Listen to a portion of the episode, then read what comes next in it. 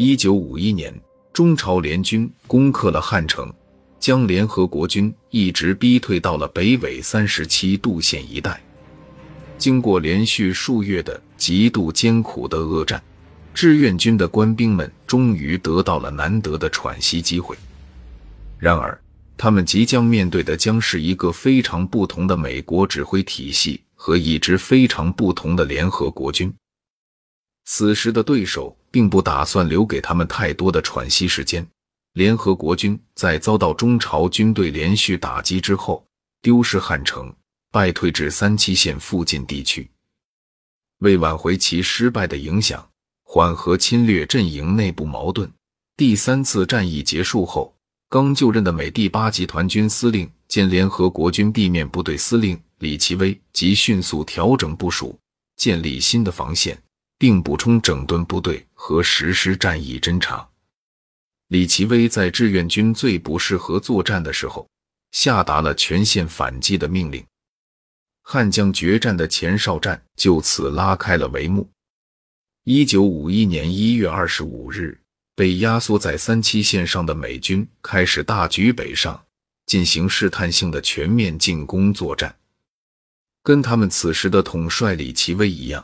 参加行动的绝大多数人心里并没有底：美军有能力战胜世界上人口最多的国家吗？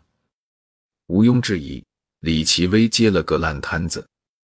不单单是朝鲜战局的烂摊子，在光鲜的外表下，当时的整支美军都是一个烂摊子。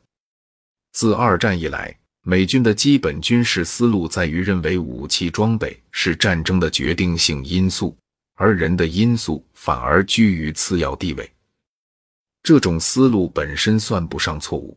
可是手里好牌太多的玩家，往往也会自己挑花眼睛。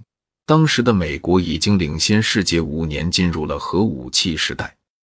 李奇微曾在自己回忆录的开头中写道：“美国人相信自己的下一场战争将是同苏联人的全面战争。”而美国将依靠核武器赢得这场战争。与所有迷信按钮战争的国家一样，美国人普遍在心理上把自己藏在了由核武器铸造的马奇诺防线之后。作为最古老的兵种，步兵在现代战争中的地位受到质疑。越来越多的资源被抽走，用来研制和生产以核战争为背景的各种飞机、导弹。甚至可以发射战术原子弹的火炮。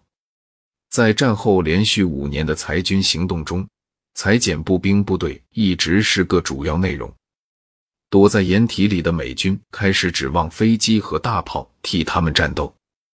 与二战中那支训练有素、孔武有力的美国陆军不同，出现在朝鲜战场上的美军完全是另外一支军队。尽管攥着威力无比的武器，大多数士兵却训练低劣，素质低下。许多兵员都只是仓促上阵的中学生，军队的纪律涣散现象在驻日美军中表现得尤为突出。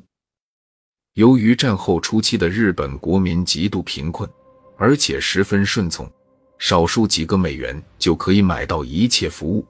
很多美国士兵甚至连枪都懒得自己擦了，一支把精力都花费在妓院而非射击场的军队，其在朝鲜悲剧性的表演可想而知。